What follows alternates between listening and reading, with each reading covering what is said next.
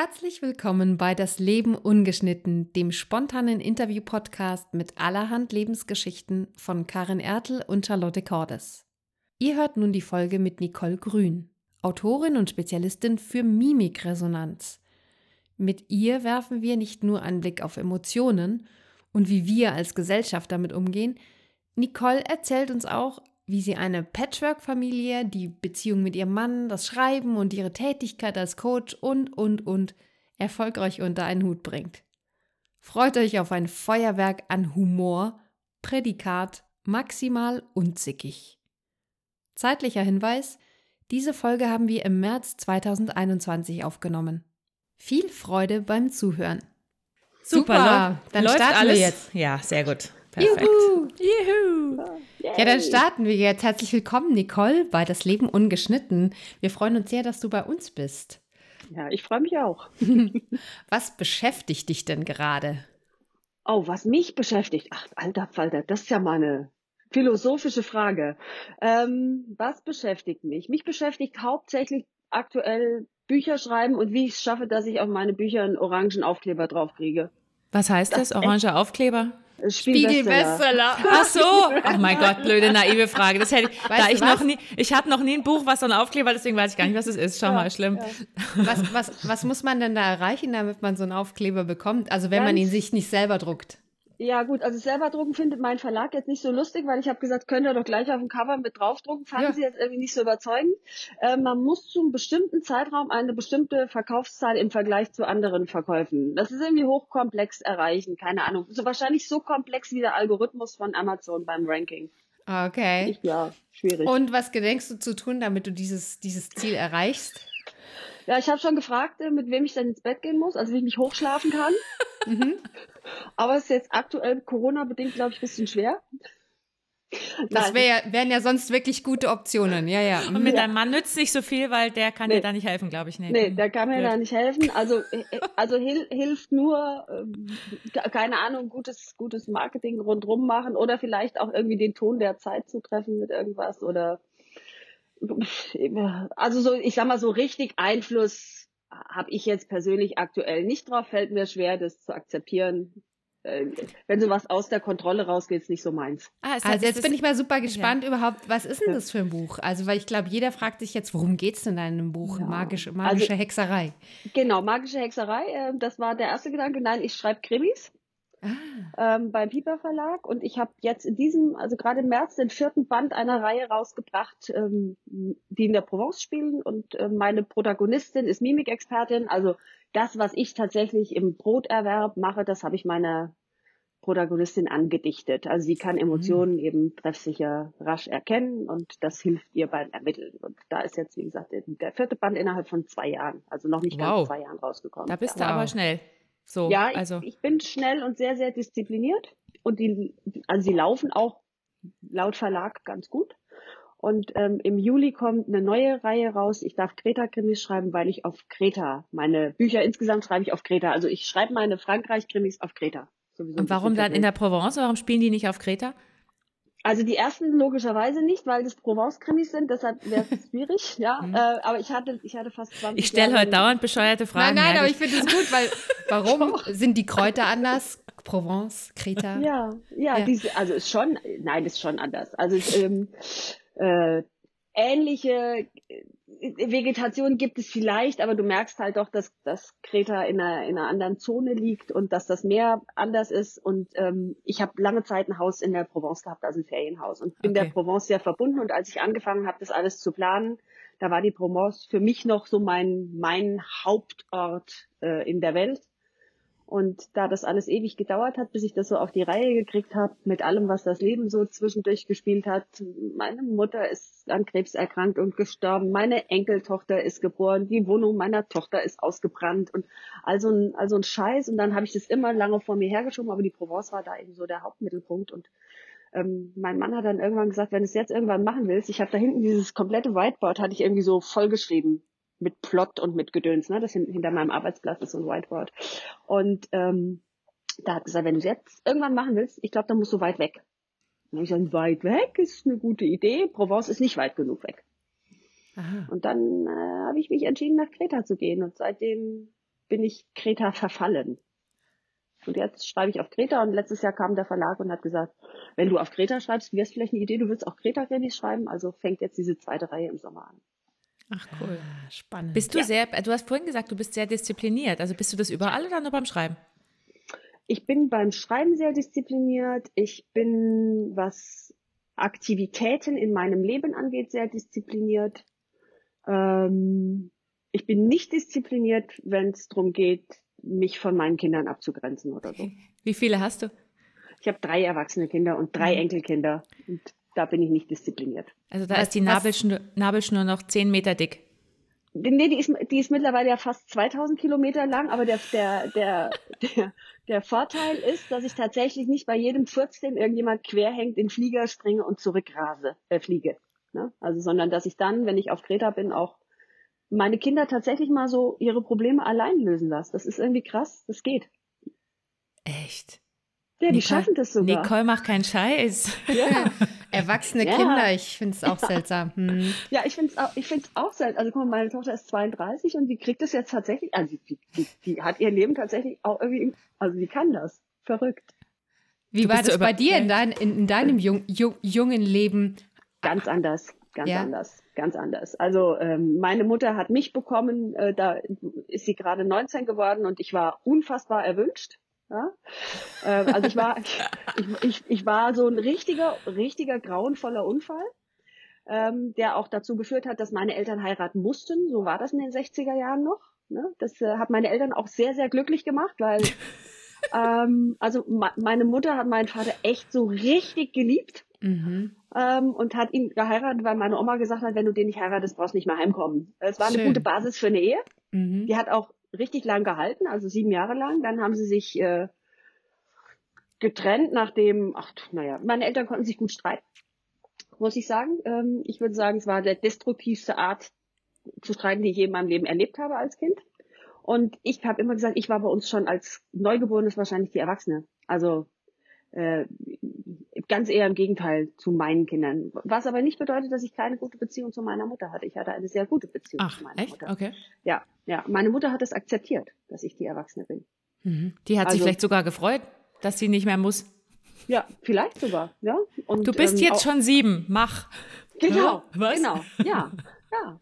Äh, ich, ich fand das irgendwie auch eine Zeit lang ganz gut. So als Teenager fand ich das, glaube ich, so halb gut, aber als Erwachsene war, war das dann alles wieder okay. Ja, da war das eine sehr, sehr schöne Beziehung, die sich dann auch irgendwann eingependelt hat in so Mutter und Tochter vielleicht auch mit wechselnden Rollen. Ich glaube, das ist ja auch immer ein Wechselspiel. Ne? Also, ähm, aber meine Mutter konnte, hatte das logischerweise hatte, war das nicht so eine Nabelschnur, wie ich das habe. Vielleicht aber kompensiere ich das auch damit. Kann ja auch sein. Ne? Hast du durch diese angespannten Verhältnisse, die bei dir zu Hause waren, auch durch diese Streiterei, deine besondere Art von hum Humor entwickelt? Ja, ja, absolut. Ja. Also also, nee, nee, nee, jetzt mal ganz im Ernst. Also ich habe ganz oft gesagt, auch in der Phase, ich habe das gerade irgendwie die Tage gehabt, weil ich hatte letzte Woche Geburtstag. Ihr dürft jetzt nochmal herzlichen Glückwunsch. Happy Birthday! Ja, danke! Ähm, na, und dann denke ich natürlich logischerweise auch an meine Mutter, die dann fehlt und bla bla bla und Gelaber. Und dann kommt es natürlich auch so in diese Zeit, wo es meiner Mutter echt schlecht ging. Und dann habe ich so äh, beim, beim Telefonieren mit Freunden gesagt, in der Zeit war mein Humor echt das, was mich auch gerettet hat, was mich einsatzfähig gehalten hat, ne, vom Totenbett zum Training, zum Totenbett, so ungefähr, zum Sterbebett, so, nicht Totenbett. Ähm, wenn ich da nicht so einen krassen, äh, auch leicht schrägen Humor gehabt hätte, ich, ich weiß nicht, ob ich das irgendwie in der Form überstanden hätte, wie ich das habe. Hatte sie denn auch? Ähm, meine also Mutter. Also im Sterben auch und so, oder? Also ich, also meine Mutter hatte äh, Krebs und dann zum Schluss ist er ins Hirn gewandert ne, und ähm, hat sie so ein bisschen verstört. Und dann gibt es so Situationen, wo sie plötzlich so eine wache Sekunde hat, also jetzt trinken wir aber mal ein Prosecco. Also da war schon. Da, da war schon so ein, so ein äh, Humor da. Manchmal hat sie mit meinem, weil der so ein bisschen arg schräg ist, aber auch so einen Moment gebraucht, bis das, weißt du, wenn, wenn du so siehst, wie das so sagt, so zack, zack, zack, und dann so, ah, das ist lustig, ne? So. Aber grundsätzlich schon, ja. Redet sie auch so, hat sie auch so viel geredet wie du? Nee, bei mir hat nee. man als Kind schon gesagt, bei der Nicole musst du den Mund extra totschlagen, wenn die mal stirbt. Ich finde es ja super. Ich, ich rede ja auch immer so viel, ich muss auch immer gestoppt werden, deswegen kann ich damit ja. gut, aber ich weiß, dass das manchen Leuten ähm, zu viel ist. Sagen wir mal so. Ich kenne das ja. auch. Ja, ja, du, aber äh, ich sag mal, im, im, in meinem Job hat es jetzt nicht geschadet, äh, kommunikativ zu sein, wobei mhm. ich da natürlich auch gelernt habe, ähm, irgendwann mal also so die Schnauze zu halten. Ne? Fresse halten jetzt, ist manchmal einfach gut. Jetzt hast du ja gesagt, du bist Mimik-Expertin oder zumindest kam das raus. Ähm, wie war denn der Weg dahin?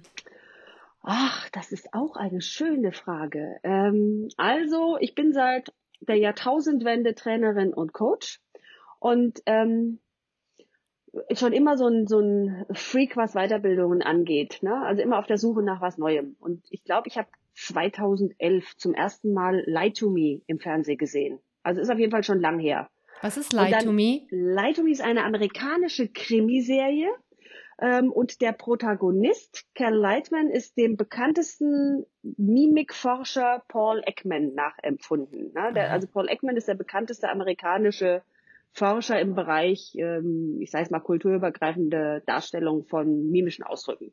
Stelle ich jetzt mal so grob hin. Der hat ein gutes Marketing, deshalb kennen ihn viele. Mhm. Äh, forscht da seit den 60ern allerdings aber auch. Also insofern hat er sich da auch seinen Namen, glaube ich, verdient. Und ähm, da gibt's eine Krimiserie, da gibt's einen Protagonisten, der macht das eben auch, der kann Emotionen in Sekundenbruchteilen treffsicher entschlüsseln und der arbeitet als Berater mit seinem Institut fürs FBI, um herauszufinden, ob ähm, Verdächtige tatsächlich schuldig sind oder nicht. Ah. So, und in der ersten Staffel war Paul Ekman auch wissenschaftlicher Berater. Das heißt, das ist tatsächlich da auch, wenn man sich das so anguckt, und die, die Serie ist echt gut gemacht, ähm, dann bekommt man tatsächlich auch realistische Informationen, so möchte ich es mhm. jetzt mal sagen. Und die habe ich gesehen und dann habe ich gesagt, das, was der Leitmann da kann, das finde ich echt total geil, das will ich auch können. Mhm.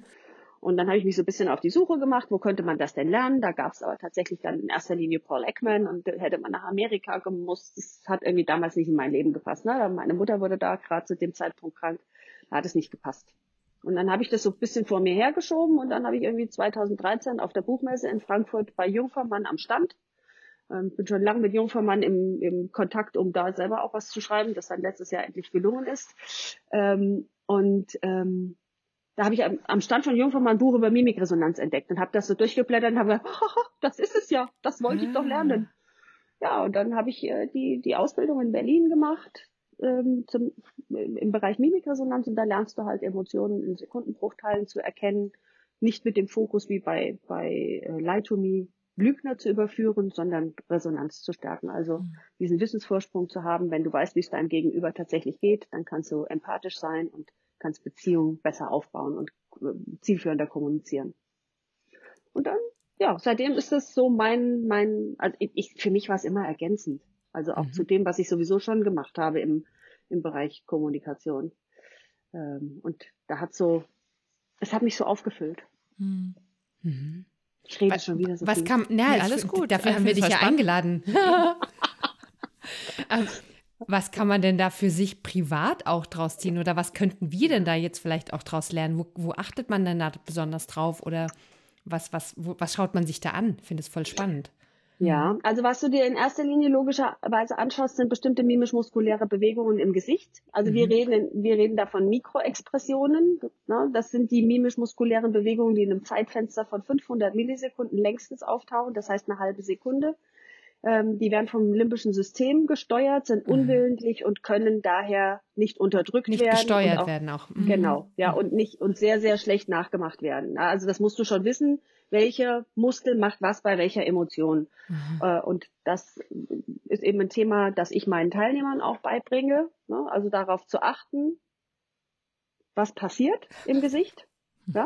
Geht es ähm, auch online? Also ich meine, wenn wir jetzt hier so sitzen, oder ist es ja, live? sicher. Schon, Nein, oder? ich mache das, ich mache ja seit mhm. seit zwölf Monaten mache ich ja, ja, online, wie, wie mhm. alle anderen eben mhm. auch. Und ähm, wenn du das schon mal in erster Linie kannst, ne, also dieses, das hat ja zwei Facetten. Das hat ja mhm. nicht nur die Facette, dass du irgendwelche Muskeln ne, Zuckungen zuordnen kannst, sondern das macht dich ja auch aufmerksamer dem Gegenüber. Mhm. Weil du guckst genauer hin. Also für mich war das auch so ein wichtiger Punkt zu sagen, man traut sich wieder anderen ins Gesicht zu gucken. Mhm. Ah. Weil das ist ja auch was, was wir uns gesellschaftlich ganz gerne so abgewöhnen. Ja, also ich merke das ja manchmal selber. Ich gehe meine, meine große Enkeltochter wird jetzt acht. Ja, Kindermund tut Wahrheit kund. Da gehst du irgendwie mit denen durch die Stadt, da war die noch ein bisschen kleiner und dann sagt die, ohne dass sie irgendein Problem hat, Omi, was hat die Frau für Pickel im Gesicht? Ja? Und dann ja. sagst du, Elisabeth, guck da nicht so hin. Ja, und dann, dann merkst du selber, wie bescheuert das ist, einem Kind das abzugewöhnen, so genau hinzugucken, anstatt zu sagen, Mensch, klasse Beobachtungsgabe, das muss gefördert werden. Und dieses so wieder genauer hinzugucken, aufmerksam zu werden für die Signale, die du siehst, das ist natürlich ein ganz wichtiger Teil, der da eben auch eine Rolle spielt. Nicht nur zu sagen, wenn ich halt sehe, dass die Augenbrauen-Innenseiten nach oben gehen, ähm, dann weiß ich, das ist eine zuverlässige Muskelbewegung für Trauer. Ja, ja. sondern einfach zu sagen, sei wieder bei deinem Gegenüber, trau dich genau hinzugucken und nimm vor allen Dingen Inkongruenzen wahr. Ne? Also das, da geht's ja in erster Linie drum. Ähm, wenn, wenn, du, wenn du feststellst, vielleicht gesagtes Wort und das, was du mimisch siehst, passt nicht überein, dass du es ansprechen kannst mhm. oder dass du eben diesen Vorteil hast zu sagen, du siehst vielleicht, ich bin ja hauptsächlich im Führungskontext unterwegs, du siehst vielleicht, dass ein Mitarbeiter irgendwie in einem Gespräch eine Angstexpression zeigt und das sollte dich aufmerksam machen als Führungskraft. Mhm zu mhm. sagen, warum ist denn das Gegenüber besorgt und was kann ich denn tun, um diese Besorgnis zu minimieren, ähm, damit wir gemeinsam unser Teamziel erreichen. Und ähm, in, in, insofern das stelle ich mir vor, ist für ja. die total ähm, erleuchtend teilweise, oder? Weil ja. ich glaube, dass ja. die ganz oft bei sich sind, also ich, nicht jeder und immer, aber die sind so in ihrem Plan und in ihrem Zeug drin, dass sie wahrscheinlich sowas oft gar nicht mehr, also so ein bisschen ist nebenbei, aber ist nicht wichtig so, oder? Ja. Könnte ich mir vorstellen. Naja, einmal das und auf der anderen Seite ähm, ist für mich auch noch so ein Fokus, äh, guck auch einfach nach dir selber. Also mhm. wenn je mehr du immer Emotionen weißt, umso besser wirst du ja auch wieder mit, mit dir selber im Kontakt, äh, was deine Gefühlswelt angeht, mhm. sein. Ja, weil also auch das ist für mich so ein Punkt, wo ich glaube, die Gesellschaft gewöhnt uns natürlich auch bestimmte Emotionen nicht komplett ab. Das geht ja gar nicht, aber dazu zu stehen und so dieses Gewahrsein dafür zu haben mhm. auch. Ne? Also bei uns Frauen, ich sage jetzt mal aggro zu sein, dann bist du ja asozial. Ja, oder hysterisch. Ja, mhm. Oder ja, hysterisch, oder, ja, genau. Ja, ja. Oder weißt du, also wenn, wenn ich mich erinnere in der Grundschule, ähm, ich habe mich, in, ich glaube in der zweiten oder in der dritten Klasse mit Martina Vogel auf dem Schulhof gekloppt. Martina yes. Vogel war, yes, yes, ähm, Martina Vogel war etwas kräftiger als ich, aber Martina Vogel war die Tochter von unserem Bürgermeister im Ort. Ne?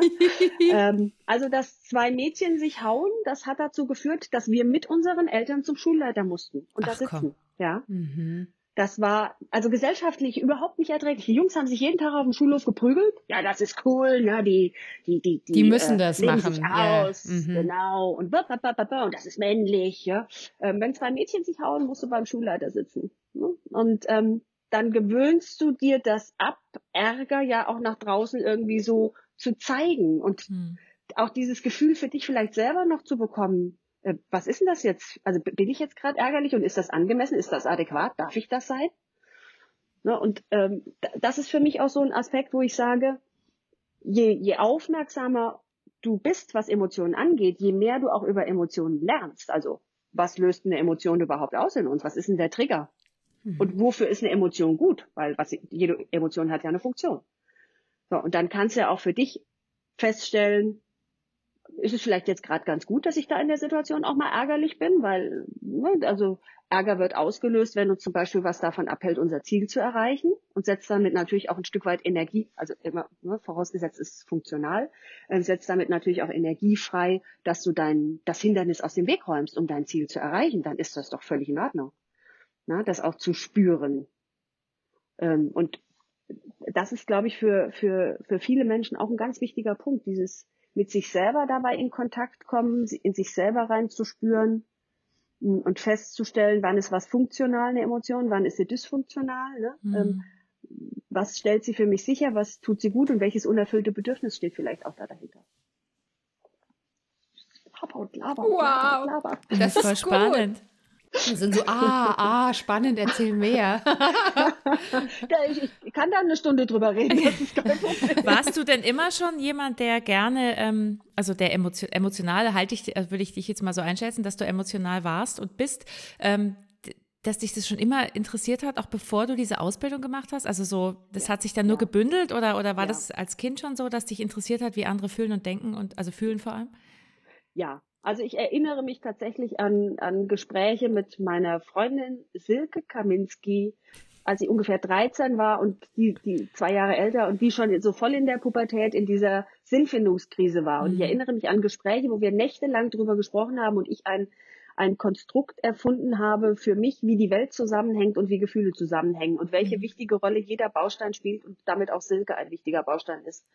Ähm, und das fällt mir manchmal so ein, wo ich so für, für mich feststelle, mich hat schon, also mich hat schon immer ein, ein starkes Wertekonstrukt getragen und für mich ist genau das auch, was ich da tue, etwas, was Werte stärkt, was ein Fundament bildet und damit dieses Thema Wertschätzung, auch wenn ich mit dem Wort manchmal schwer zurechtkomme, ähm, was dazu beiträgt, das zu fördern. Das war mir mhm. schon tatsächlich immer wichtig. Und also ich habe äh, ich habe das ein oder andere Buch auch schon geschrieben, bevor ich Krimis geschrieben habe im Fachbuchbereich und habe die damals selbst verlegt, weil das echt nicht so einfach war, einen Verlag zu finden und habe mich da tatsächlich ganz viel auch mit den Themen auseinandergesetzt, die ich dann Jahre später in dieser Mimikresonanz-Ausbildung auch wiedergefunden habe. Mhm. Ist, ne, mhm. wo ich, deshalb habe ich gesagt vorhin, für mich hat das so ein das hat den Kreis irgendwie geschlossen. Das mhm. hat sich für mich so komplett angefühlt mhm. und vollständig. Fühlst du dich angekommen, im, wo du jetzt bist? Oder? Ja. Ja. Au, also bis auf den orangen Aufkleber. Ne? Also es gibt den, noch Ziele. Ja, ich, ich will diesen verdammten Aufkleber haben. Ich, ich, ich will den. Was gibt ja. dir das, wenn du den hast? Ähm, das gibt mir äh, vom Bücher schreiben leben zu können. Ah, ah okay. So. Mhm. Das geht noch ja? nicht jetzt? Äh, noch nicht ganz. Ich mache ziemlich gute Umsätze schon. Also meine, meine Lektorin hat mir gerade vorgestern gesagt, ich habe beim, beim äh, Bücherschreiben, ich weiß nicht, ob das überall so ist, also du kriegst einmal im Jahr die Gesamtabrechnung. Ne? Mhm. Kriegst, ja. Und äh, Lotte nickt, das kann ich also bestätigt, dass das überall so ist. Ne? ähm, und sie hat gesagt, als ich gesagt habe, du das und das und das ist ja dann mein Gesamtumsatz von gestern Jahr, ne, so Vorschüsse abgezogen, da hat sie gesagt, das haben nicht viele. Mhm, ne? Okay. Weil es gibt nicht so viele, die vom Bücherschreiben leben in Deutschland. Also wir, wir, haben ungefähr 80 Leute in Deutschland, die vom Bücherschreiben leben. Nur? Echt? Ja. Okay. Ja. Krass. Ja. Also die so wirklich Bestseller schreiben, dass du so mhm. richtig, dass du, ne, dass der Umsatz auch läuft. Mhm. So. Ähm, und das wäre natürlich für mich ganz schön, wenn ich vom Bücherschreiben leben kann weil dann kann ich so meinen Traum weiterverfolgen. Ich bin jetzt ungefähr so ungefähr fünf bis sechs Monate im Jahr auf Kreta und schreibe dort, ähm, mache so meinen Broterwerb nebenbei, mittlerweile von überall auf der gesamten Welt. Das funktioniert ja dann jetzt auch dank dem großen C. Ne, das hat es möglich gemacht, dass ich mich damit auseinandergesetzt habe, dass ich auch mhm. online tatsächlich dazu in der Lage bin zu arbeiten. Krasser Scheiß. Mhm. Ja, und ähm, das würde ich gern so beibehalten und würde sagen, das funktioniert. Ich kann das auch entspannt. Ne? Und das wird natürlich mit so einem orangefarbenen Aufkleber leichter. Mhm. Bist du alleine auf Kreta, wenn du da bist, oder bist du mit Mann und Co. Nein, dort? Nein, alleine? also ich bin, wenn ich mhm. schreiben bin, tatsächlich alleine, weil das jetzt kommt dieses, ich bin sehr diszipliniert. Also ich schreibe einen 300, 400, 500 Seiten Krimi ungefähr in vier bis sechs Wochen. Hui. Oh wow. Wie sieht denn dann so ein typischer Tag aus, wenn du so ja. schreibst? Hast du da so einen richtigen Tagesablauf? Ja, ja. Also ich, ich, ich stehe morgens auf, auch interessant, ne, dass ich das tue. Um wie ähm, viel Uhr? Steh, um sieben. Um sieben. Ich stehe um sieben auf. Ähm, dann habe ich so ein Morgenritual, das ich mache. Ich mache so eine Stunde, Stunde 15 verschiedene Sachen, so mit Affirmation, Meditation, freies Schreiben, bisschen Sport und äh, allerlei. Und trinke meinen Kaffee dabei und danach gehe ich, ich schreibe auf einer Schaukelliege auf dem Balkon mit Meerblick. Oh, danach gehe ich auf meine Schaukelliege und schreibe. So, und dann, äh, ich mache das mittlerweile mit Brain Music. Das heißt, ich habe die AirPods drin, hau mir Brain Music drauf, mache eine Stunde den Timer, schreibe eine Stunde konzentriert, dann stehe ich auf, trab ein bisschen durch die Wohnung, dass ich mich bewegt habe. Und ganz kurz Frage, Brain Music, ja. Äh, ist, was ist das? Ist, weil ich, wenn ich mir vorstelle, ich mit Musik schreiben, das könnte ich nicht, aber das ist eine spezielle Musik ja. oder was ist das? Ja, genau, das ist so gehirngerechte Musik. Mhm. Ähm, also ich habe das am Anfang eine ganze Zeit lang, gibt's auf YouTube genügend äh, Material mit YouTube gemacht. Da wird manchmal eine Werbung eingeblendet, das hat mich genervt. Jetzt habe ich so eine App, die heißt Brain FM. Ist echt empfehlenswert. Äh, ist gehirngerechte Musik, ich habe die sehr leise. Die, das funktioniert für mich super, weil ich konnte das vorher für mich unvorstellbar, irgendwie mhm. da jetzt, was weiß ich, irgendeine Playlist oder so anzuhören dabei. Das mhm. hat mich echt, glaube ich, irritiert und das funktioniert sehr gut. Äh, und ansonsten gehe ich, ich gehe, dann mache eine Pause, gehe entweder ins Meer schwimmen oder im Sommer mache ich mit meiner Freundin Yoga. Ja, also ich nutze die Pausen sehr konkret, die ich mache und auch bewusst. Und dann gehe ich aber auch wieder diese Stunde zum Schreiben oder manchmal auch, wenn ich dann im Flow bin, verlängere ich mal auf anderthalb. Aber, Aber nicht länger, oder? Also nein, nicht länger als anderthalb. Okay. Nein. Mhm. Und dann mache ich eine bewusste Pause, die ich auch wirklich mit Platz verlassen, mhm. ähm, was anderes tun, fülle, damit ich komplett wieder abschalte und dann die, wieder in die Gesundheit, wieder in die Kreativität komme. Ne? Ähm, ja. Und dann funktioniert das, wobei jeder, der Bücher schreibt, weiß, äh, selbst mit der, Man also mit der Manuskriptabgabe ist es ja nicht getan, da fängt die Arbeit ja erst mhm. an. Ne? Mhm. Ja, dann äh, liest die Lektorin das. Ich bin jetzt gerade beim zweiten Kreta-Krimi im zweiten Durchlauf, kam gerade zurück. Jetzt darf ich ein paar Sachen ändern. Dann geht's an die Textredaktion und mit der mache ich auch nochmal mindestens drei Durchläufe, bevor es dann soweit ist, dass wir sagen, geh in die Welt hinaus. Mach es. Mach es. Wie ist denn das, ja. wenn du das so zurückbekommst und jetzt die Lektorin sagt, das nicht, das nicht und das nicht? Wie, wie, wie ist denn das für dein, für dein Gefühl? Ja, also auch eine sehr, sehr gute Frage, weil ich das gerade beim ersten Kreta-Krimi hatte, weil der nicht mein, der ist nicht auf meinem, also die Idee ist nicht auf meinem Mist gewachsen. Ne? Ah. Ähm, meine Frankreich-Krimis, da habe ich ja die Idee gehabt, ich habe lange Zeit Zeit gehabt, die Charaktere der, der Protagonisten zu, äh, ne, an denen rumzufeilen und das alles zu machen. Und meine Lektorin hat mich letztes Jahr im, im September angesprochen und hat gesagt, hättest du nicht Lust, Kreta-Krimis zu schreiben? Und meine kreative gelbe Seite ist sofort angesprungen, hat gesagt, oh ja, oh ja, oh ja, oh ja. Ne? Und dann habe ich äh, sofort angefangen, habe eine Person entwickelt, habe die ersten sechs Exposés geschrieben für die ersten sechs Bücher und habe das dann abgegeben. Ähm, du merkst aber beim Reinkommen dann, oder das habe ich dann auch hinterher gemerkt, wenn du natürlich keinen Vorlauf hast, um Personen zu entwickeln, dann entwickelst du die beim Schreiben. Damit ja. haben die vielleicht noch nicht so eine starke, also so eine Schärfe oder so starke Ausprägungen. Ähm, insofern kam der erste Band tatsächlich zurück mit, ähm, die Geschichte ist gut, die Figuren sind gut. Es wäre toll, du würdest nicht darüber schreiben, was die Oma vom Opa, von der Urgroßmutter 1923 gedacht hat, sondern du würdest schneller zum Punkt kommen. Ja? Ähm, und dann gab es eine, eine Zoom-Konferenz mit meiner Lektorin und meiner Textredakteurin und die haben mir dann halt Tipps gegeben. Und für mich ist das so, das sind Experten, die wissen, was sie tun. Und wenn die mir eine Rückmeldung geben, dann machen die das nicht, weil die mir was Böses wollen oder weil die mich scheiße finden oder so, sondern weil die das Potenzial sehen und wollen, dass ich wachse.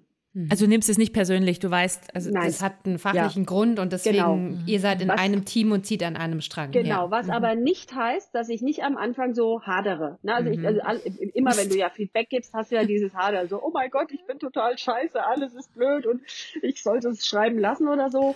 ähm, kommt es aber relativ schnell, dass mein Verstand dann wieder einsetzt, ne? wenn ich so diese erste emotionale Phase hinter mir habe und dass der dann sagt, Du kannst da nur draus lernen, du kannst da nur draus wachsen und ähm, die Leute, die da im Verlag mit mir arbeiten, die haben ja das Interesse, dass die daran Geld verdienen wollen. Mhm. Ne? Ähm, und insofern, die, das, was sie mir sagen, führt mich vielleicht meinem Ziel, Orange Aufkleber, ne, ähm, führt, dem, führt mich dem vielleicht näher. Also setze ich mich dran mhm. und versuche, so viel wie möglich von diesen Anregungen umzusetzen.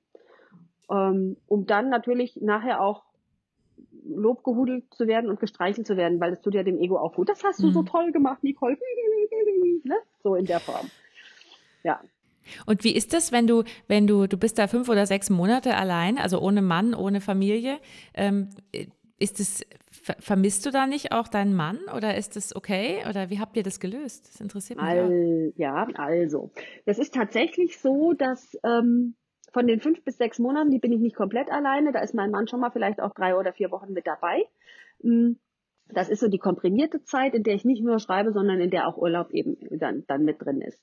Aber für mich tatsächlich, wenn ich alleine bin, äh, ich komme da sehr gut mit zurecht und mhm. er kommt da hier auch gut mit zurecht. Vielleicht jetzt aber auch, also wir haben natürlich jetzt so ganz spezielle Erfahrungen auch in den letzten zwölf Monaten damit gemacht. Äh, betroffen durch Lockdown etc.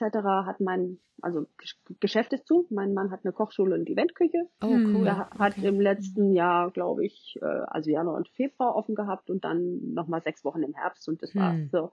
Ähm, und der hat schon immer gut so handwerklich zu tun, also eine gute, eine gute Begabung und der renoviert jetzt seit einem Jahr nicht nur unser Haus, sondern mein, die Kinder haben ein Haus gekauft, da hat er renoviert.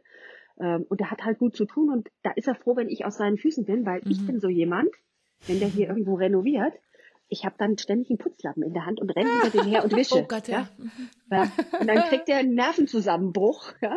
Aber ich kriege einen Nervenzusammenbruch, wenn irgendwo Krümel liegen Mhm. äh, oder, oder Staub oder so. Also insofern ist es echt gut, wenn ich da aus dem Haus bin und der kann hier werkeln und kann die sich hier ausleben. Und ähm, ich komme dann wieder und er ist voll stolz, was er alles geschafft hat. Und ich freue mich total, dass es so schön ist. Und ähm, so ergänzt sich das im Moment super. Und dadurch, dass er seinen Job auch sehr liebt, ne, also Kochschule, wenn, wenn, wenn das Thema wieder offen ist, der hat halt auch genug zu tun dann und lebt seine Leidenschaft. Und deshalb können wir das auch ganz gut, uns Mhm. unsere Leidenschaft leben zu lassen. Schön. Ja. Wie Ja. seid ihr denn zusammengekommen? Wie habt ihr euch denn gefunden? Also wir haben uns so, also wir, wir, das hören ja jetzt viele Leute, aber Nein, ja nein, jetzt auch der, das ist wir ganz, wir sind ganz privat. ja, ja, aber alles, das ist ja, das ist ja jetzt auch der, der, der, der Podcast äh, von, von, von Lotte und da ist ja auch so ein bisschen Provo dahinter. Ähm, also wir sind Ehebrecher. Ähm, wir haben Beide. Uns zwei, beide. Wir haben uns Hm. 2003 äh, kennengelernt bei einer Veranstaltung vom Bundesverband Junger Unternehmer. Ähm, mein Mann war damals Vorsitzender, ich kam als neues Mitglied mit dazu und ähm, ja, wir waren beide verheiratet. Wir haben beide aus unserer ersten Ehe jeweils drei Kinder. Und sechs zusammen. Jeweils. Das heißt, ihr habt insgesamt Ja. sechs Kinder. Wir haben wow. insgesamt sechs Kinder, wobei das älteste Kind von meinem Mann so alt ist wie mein jüngstes Kind. Ne? Also Okay. wir, wir haben da so eine hübsche Okay. Bandbreite. Ähm, und ja, wir haben uns nicht nur kennengelernt, sondern äh, lieben gelernt und er hat dann relativ schnell beschlossen, dass das für ihn das Richtige ist, mit mir zu leben. Ich war da am Anfang ein bisschen überrumpelt. Ich, ja, mm, ja und ähm, ich habe dann bin, de- ich bin dem Ruf gefolgt, ne, wenn ich bin gerade so Heldenreisen-affin, ich bin dem Ruf gefolgt ins Abenteuer und äh, bin nach Süddeutschland gezogen und das war ein krasser Weg. Also Baden-Württemberg. Und hast deinen Mann auch verlassen dann offensichtlich. Also ich habe meinen Mann verlassen und ich habe meine Kinder vor allen Dingen mitgenommen. Ähm, Mhm. Und das war, also meine Kinder waren im Teenageralter, äh, zwei davon. Das war nicht so leicht. Vor allen Mhm. Dingen, weil ich hier in einer Gegend lebe, ähm, in der die Menschen nicht so tolerant sind. Und das war für uns alle ein anstrengender Weg, am Anfang hier Akzeptanz zu bekommen. Und ähm, ich, für mich war das irgendwie ganz sonderbar. Ja, weil ich kannte das nicht, dass man Menschen mit so viel Vorbehalt begegnet Mhm. und auch so ähm, wirklich gemein sein kann teilweise. Mhm. Und irgendwann hat dann ein guter Freund, den ich hier gewonnen habe, zu mir gesagt, das Allerbeste wäre doch, du würdest drauf scheißen, was die anderen denken. Und da habe ich gesagt, hast du eigentlich recht. Ne? Ist auch sonst so meine Art, dass ich das eher so, dass ich eher gesagt habe, ich mache mein Ding. Und ich hatte das da irgendwie verloren. Und dann habe ich gedacht, wisst ihr was? Ich scheiße auf euch alle. Und von dem Moment an, das ist so wie, ne, wie als wenn du dem im Universum irgendeinen Faden loslässt. Und von dem Moment an kamen dann Menschen auf mich zu und haben mich gegrüßt und wollten mit mir reden. Und dann bin ich diejenige, die da gestanden hat und gedacht, hä, Hm. was wollen die jetzt eigentlich von mir? Ja, äh, also das war äh, eine anstrengende Zeit und dass wir das auch miteinander überlebt haben, ich glaube, das spricht für uns und unsere Beziehung. Mhm. Mhm. Ist ja auch jetzt schon lang. Also ich meine, 2003 ist ja schon eine Weile, ist ja fast 20 Jahre Ja. her. Ja. Ja, Mhm. ne? Und äh, also gerade auch in der Anfangsphase, in der es dann wirklich extrem anstrengend war, auch mit meinen Mit den meinen Kindern auch, hier, ne? Ja, Mhm. ja. Die aus ihrem Lebensumfeld gerissen zu haben, 350 Kilometer weg von allen Freunden. Das hatten, das haben die Kinder sich auch irgendwie einfacher vorgestellt. Ne? Na klar, Und, das haben die ja. sich ja auch nicht ausgesucht.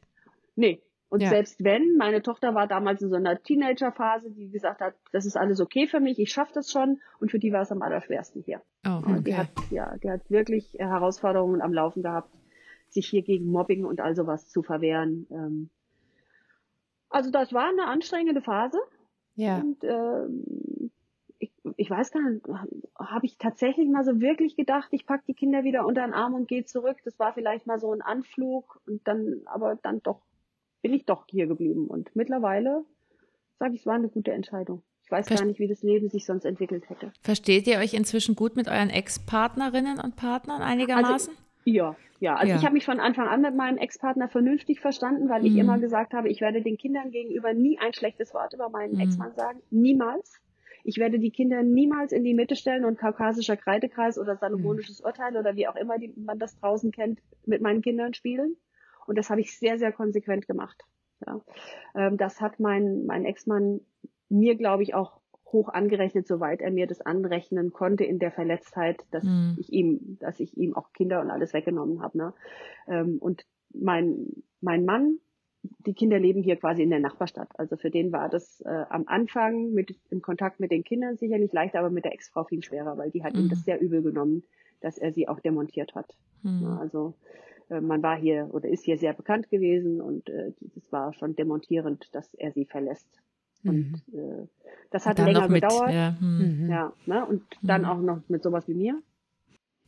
Ja, das ist natürlich in dem Umfeld, wenn man in dem Umfeld bleibt, wahrscheinlich schwieriger, als wenn man tatsächlich einen Schritt weg macht äh, und in eine ja. andere Umgebung geht. Ja, mhm. ja, ja. Und ähm, da, ich sag mal, hat es ein paar Jahre gedauert, bis das Verhältnis sich so, ich sag mal, in einer Art, dass man auch miteinander reden kann. Mhm. Das hat sich so in den mhm. letzten fünf Jahren, glaube ich, mhm. ergeben, dass man jetzt auch wirklich schmerzfrei miteinander reden kann und mhm. ähm, ja, meine, meine Schwiegermutter ist vor zwei Jahren gestorben und da war die Ex-Frau dann auch auf der Beerdigung und konnte mhm. damit am Tisch sitzen. Ne? Mhm. Ne? Also das, es hat einen Moment gedauert, aber mittlerweile funktioniert es gut. Cool. Haben die beiden ja. anderen neue Partner dann gefunden noch? Partnerinnen? Also die Ex-Frau meines, nein, doch meines Mannes hat relativ schnell einen Partner gefunden. Hm, mein Ex-Mann tut sich, glaube ich, schwer, eine feste Partnerin zu finden. Mhm. Ah ja, nur, jetzt muss man auch sagen, also mich zu ersetzen ist ja, nicht so leicht. Ist doch nicht so einfach. Nein, ja. was will man ja. erwarten? Ja, ja, ja.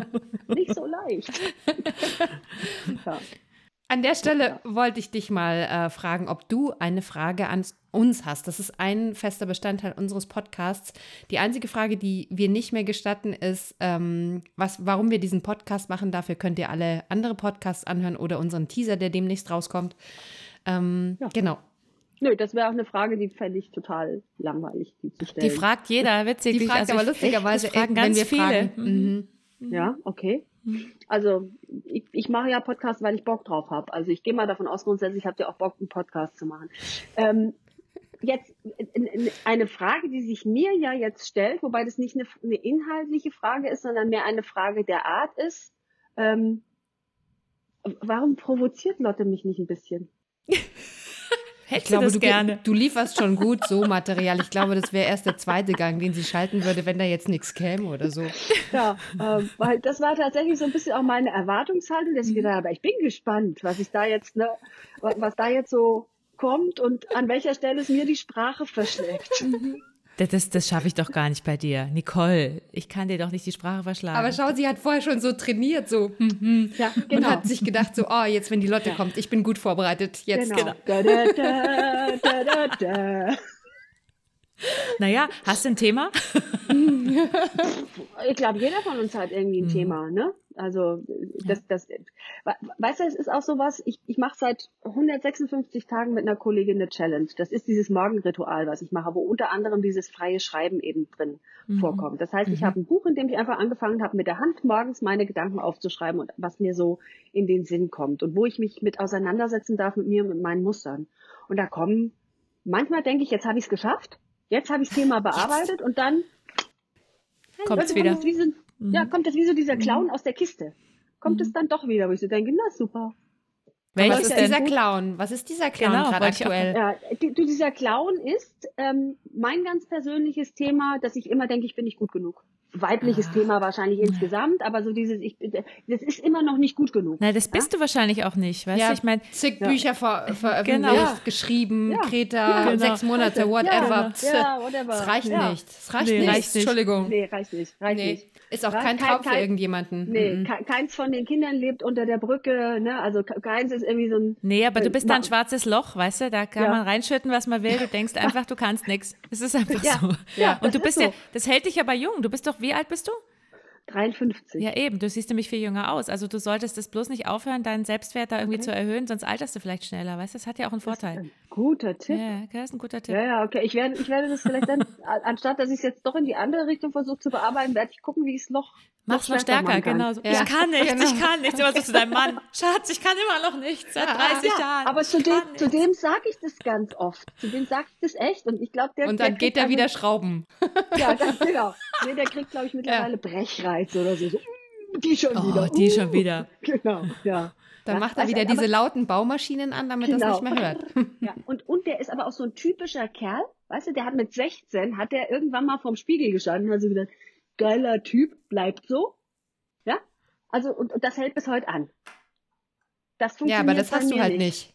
Nee, Ja, das hast du halt funktioniert einfach auch nicht. Nee. Mhm. Das hast du auch Mhm. von deinen Eltern gelernt wahrscheinlich. Guck mal, die Ja. haben ja auch ihre Ehe verkackt und alles. Ich meine, warum Ja. sollst du? Und die haben auch keinen Selbstwert gehabt und oder Ja. Hat- hatten deine Eltern Selbstwert? Oh, doch, mein Vater schon. Doch. Mein Vater schon. Ja, die Männer, Ich aber die glaub, Frauen nicht. Mann. Ja, nee, eben. Genau. Nee, ist ein Mann, genau. Ja, ja, mein, mein- Vater schon, der, der denkt, hat, glaube ich, auch immer, auch das denkt er wahrscheinlich heute auch noch, mit Mitte 70, denkt er immer noch so, ich bin Dass er ein geiler Hecht ist. Hm. Geiler Hecht, ja, ich bin so ein cooler Typ. Ja, das ist einfach, du hast das Frauengehen abgekriegt. Weißt Ja. du, die Männer, Ja. die haben Selbstwert und die Frauen, deine Tochter hat wahrscheinlich auch keinen, oder? Ist die anders? Ah, nee, meine Tochter ist, äh, Ja, manchmal Tochter überspringt es eine Generation. Genau. Ist, genau, genau, vielleicht ist es genauso, das hat eine Generation übersprungen und bei Larissa ist irgendwie, da ist, ist mehr, die ist irgendwie cooler als ich. Die ist cooler. Ja, Glück gehabt, dass sie nicht so Ja. bescheuert ist wie ihre Mutter, gell? Gott sei Dank. Gott sei Dank. Gott sei Dank. Vielleicht hat es auch noch eine Generation übersprungen und es strahlt auch noch auf meine Enkeltochter aus, dass die auch Also du bist, du bist das schwarze Schaf dazwischen, was aber Gott sei Ja. Dank den Ding unterbrochen hat, dass du die Genau. Einzige bist, die so bekloppt ist. Genau, genau. genau. Ich habe die Gene irgendwie andersrum vielleicht weitergegeben. Genau, Oder, oder genau. geht das? Geht das? Nee, ich habe in Bio. Ich hab weißt du, keine Ahnung. uh, Das ist Bio der einzige war- positive Ausgleich für deine Familie. Sieh's mal so. Es ist ja eigentlich Ja. für deine Familie, Ja. es ist wenigstens ein Ausgleich für die. Ja? Ja. Also wenn es Ja. für dich schon nichts bringt, dann bringt es wenigstens Dann für deine wenigstens Familie was. Für die. Ja. Das ist gut. Das ist gut. Also guck mal, da bin ich doch auch wieder in dieser 2000 Kilometer Nabelschnur drin. Damit ist, ist auch, schließt sich auch da der Kreis. Ja, und außerdem Genau. bist du was Besonderes. Also ich meine, du wärst, es wäre ja doof, wenn du, wenn du so viel Selbstwert hättest wie alle anderen, dann würdest du ja gar nicht mehr auffallen. So fällt es Sparkle, wenigstens auf. Sparkle. Genau. Aber guck mal, weißt du, das, was mich, was mich in dem schwarzen Loch trotzdem besonders macht, ähm, es ist ja, es gibt diesen geheimen Club der Selbstkritiker, ja, den habe ich vor, wahrscheinlich vor 25 oder 35 Jahren in mir gegründet und ich bin da auch schon so lange im Vorstand. Mhm. Ja, und jetzt stell dir mal vor, ich, das schwarze Loch wäre nicht mehr, dann hätte ich ja diesen Posten auch nicht mehr. Eben, das sage ich ja. Du wärst Ja. Existenzberechtigung. Entschuldigung. Ja, genau, genau, genau. Zeig doch mal bitte deinen Lebensberechtigungsschein. Ja. Da kriegst du den schwarzen Aufkleber, nicht den orangenen. ja, ja, ja. Oh, das könntest du auch- mal deinem Verlag vorschlagen, sagen. Ich will nicht den Orangen, können wir den schwarzen draufdrucken? schwarzen schwarze draufdrucken? Loch, so? Also Genau, so wie ich mich genau. gerade fühle. Ja, mache ich. Ja, ich habe das auch am Montag zu meiner Lektorin gesagt. Hab gesagt, du musst, du musst sagen, wenn ich ab dem Punkt, ab, ab dem ich zickig bin, wenn ich mit sowas komme, mit ich kann so sagen, kannst du mir was Nettes sagen, ne? So. Und dann hat sie gesagt, du bist maximal unzickig. Ja, guck, aber es nützt nichts, das glaubst Nee. du trotzdem nicht. Nee, glaube ich trotzdem nicht. Glaube Mhm. ich trotzdem nicht. Man kann Mhm, dir mhm, sagen, was man will, du glaubst es nicht, weil Das du ist ja hast eigentlich auch fast eine Beleidigung. ja, maximal unzickig. Entschuldigung. Das stimmt, das stimmt. Also für eine Frau ist das, du hast vollkommen recht. Ich habe Mhm. das gar noch nicht so gesehen. Für eine Frau ist das eigentlich schon eine Beleidigung. Und eigentlich auch. Ja, stell dir mal vor, das steht auf dem Grabstein. Maximal Ja, unzickig. maximal unzickig. Maximal Geil. Ah, ich will so ein T-Shirt. Ich auch. Ja, stimmt.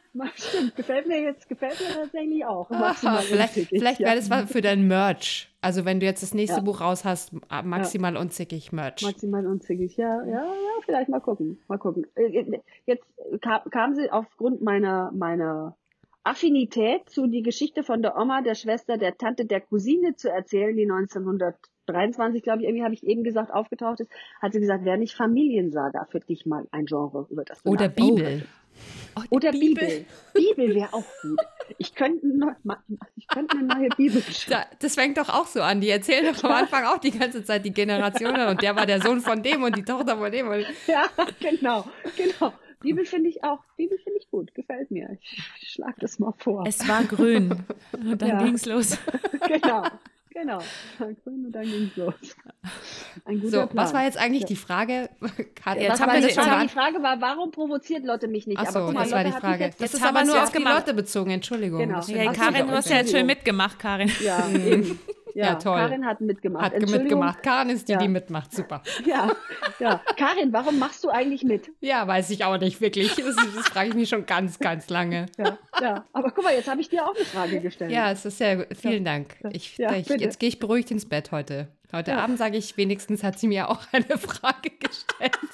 Aber es war jetzt eine ganz ernst gemeinte Ja, Frage. es ist lieb. Ja, ich bin Ja. tatsächlich ein guter Mitmacher. Ich bin Gut, tatsächlich okay. guter, guter Team-Sparringspartner. Tatsächlich mache ich auch Sachen nicht so gerne, wirklich nur ganz, ganz alleine. Okay. Wobei ich auch kein Problem damit habe, tatsächlich auch alleine zu sein. Also ich bin auch ab und zu sehr froh um ah, MySpace. Ähm, Und äh, ich bin aber auch sehr gerne mit jemandem zusammen in einem Team. Okay, dann passt das ja. Ja, genau. In so einer hübschen Dreierkonstellation hier. Total. Ja, so Karin Ladies. und ich kennen uns ja, wir kennen uns ja auch schon, schon zehn Jahre. Nee, länger, oder? Echt länger schon? Na Gott. Ja. Oh mein Gott. Ja, mindestens Krass. zehn Jahre, ja. mindestens. Ja. Hab, habt ihr das neulich irgendwie, ich weiß nicht, wenn ihr so, ihr seid ja auch sozial unterwegs, also zumindest Lotte sehe ich ja sozial, im, im Sozi also ich sage immer asoziales Netzwerk, aber mhm. ähm, also im, im, im Netzwerk unterwegs. Äh, da gab's mal, so viral ging das rum, wie lang manche Sachen wie es die schon gibt, also was weiß ich, die Backstreet Boys oder mhm. wann die erste Folge Daktari ausgestrahlt wurde oder whatever, ne? Ähm, Kennt ihr das dann auch, wenn du das so liest, dass du denkst, ach du Scheiße, jetzt bin Ist das ja, schon vorbei? Ja. War die Zeit nee, nicht gerade erst? Ja, na, oder wo du, wo du so denkst, daran merkst du vielleicht doch, dass du schon älter als 20 bist, ne? Mhm. Ähm, weil wenn du dann auch immer so auf deine Freundschaften guckst und sagst, Mensch, ja, wir kennen uns jetzt schon hier irgendwie zehn Jahre und mit der bin ich jetzt, ne, also mit, mit, mit der Freundin, mit der habe ich meine Ausbildung damals in Hamburg gemacht, die kenne ich jetzt schon 20 Jahre oder mit meiner Freundin aus der Schule. Wir sind jetzt schon 41 Jahre befreundet. Mhm. Krass, oder? Also, das, das, ja, ja, das sind so ja. Zahlen. Ich auch. Ja. Mhm. Ja, ja. ja. So alt sind manche nicht, wie ich befreundet bin. Ja, ich merke das, das immer an, so wenn ich so Podcasts höre von der, zum Beispiel von der Eva, Eva Schulz oder sowas, die ist ja 30, die sagt, ja. wir in der Generation, wir sind ja jetzt schon so alt, weil damals und ich nur so, hm, okay, ich bin noch, okay, ich verstehe, ja, ihr fühlt euch alt, so, so. Ja, ja, ja, ja, ja, ja. Ähm, oder dann, wenn die so Anfang 20 sind und die dann sagen, die 30-Jährigen, die sind halt schon so alt. Ne? Wo mhm. du dann so denkst, okay, klar, nee, und, und ich so? Also. Ja, ja oder meine wenn, so, ja. wenn wenn so heißt 1900 irgendwann, wo du denkst, ja. ja. kann ich mich erinnern, dass das so war, und dann denkst du dir so, jetzt rechne ich mal kurz nach, was haben wir 2021? Oh, oh das ist mhm. ja schon über 20 Jahre her. Mensch, hey. Ja. Ja. Wenn man sich überlegt, wann man den Führerschein gemacht hat und so, da bin ich auch kürzlich erschrocken, weil ich dachte, meine Fresse, 94, ja. das mhm. ist jetzt auch fast, ja. ja, fast 30? Ja, nee, mhm. Quatsch, warte mal. Mhm. Ja, Doch, eben, fast, das mit oh dem Rechnen. Fast 30 94 Jahre. ist mein jüngster ja, Sohn geboren, also ist, der ist jetzt 26. Also krass, insofern. krass, ist echt lang. Hm? Ja, ja, das ist echt Nee, 92 lang. sogar, stimmt. Nee, 94. 92. Warte dann ist es fast 30 Jahre her. Jetzt 93, 93, ja. egal. Also jedenfalls ja, lang ich, her. Ich glaube, ich habe 92 gemacht. Mhm. Dann habe ich 93 ja. gemacht, glaube ich. Ja. Also ich habe noch einen Lappen und ich habe mir jetzt extra notiert, wann ich einen neuen Führerschein beantragen muss, dann, mhm. weil ich bis zur letzten Sekunde meinen Lappen behalte. Das ist dieser graue. Schwein, achso, den grauen sogar. Grau noch. Wow. Ja, ja, ich habe einen mhm. Lappen. Ich hatte Wir haben den Schweinchenschein. Mhm. Ja, ja, genau. Ja, ja, ja. Nee, nee, ich nur so einen grauen. Den nannte man da tatsächlich immer den Lappen. Und äh, mhm. ja, meine Kinder sagen sowieso, ich bin in den 80ern hängen geblieben, ist völlig in Ordnung. Bin Aber das kommt wieder. Geblieben. Das kommt wieder. Ja. Ich, ich höre jetzt ja. gerade, mein Sohn, der hört lauter so 80er-Sachen gerade. Meiner auch. Völlig Witzig. crazy, wo ich ja. mir denke, so, was? So George, George Michael und so. Das findest du gut? Ja, super. Und ich so, ja. aha, mhm. okay. Ja, ja. Ja, lauter so Playlists, wo ich auch mitsingen kann. Ich mir denke, ja. Kenne ich. Ja, genau. Sehr, sehr, ja, sehr, sehr, sehr, sehr, ah, sehr, sehr cool, ne? Aber ich, wie gesagt, ich bin gerne in den 80ern hängen geblieben. Wenn du mich in ein äh, Jahrzehnt zurückbeamen könntest, dann würde ich sagen, ich nehme 1984 oder 85 und ich möchte ohne Wissen von heute dahin zurückgebeamt werden. Ach, ah, echt? Okay. Ja, ich möchte einfach der Teenager sein in dieser, das war eine geile Zeit, es war echt eine Hast du es richtig krachen lassen in der Zeit? Auch, aber wir haben es einfach, wir haben einfach eine geile Zeit gehabt. Das war so, das war eine coole Zeit in den 80ern. Also was so Rahmenbedingungen anbetraf, ne? Also es gab noch keine Digitalisierung. Wir haben echt mhm. noch, also wenn wir uns verabredet haben, dann sind wir gekommen. Meine Freundin und ich haben, wir haben, wir haben jeder so eine Telefonzelle gehabt, wenn wir nach der Schule dann telefoniert haben, damit zu Hause, da gab es ja einen Telefonanschluss ne, mit so einer mhm, Schnur dran. Mit ne? dem langen Kabel. Ja, mhm. ähm, äh, das war schon 2.0, das lange Kabel. Ja, ne? das ähm, haben wir uns ja. erstritten, meine Schwester ja. und ich. Ja.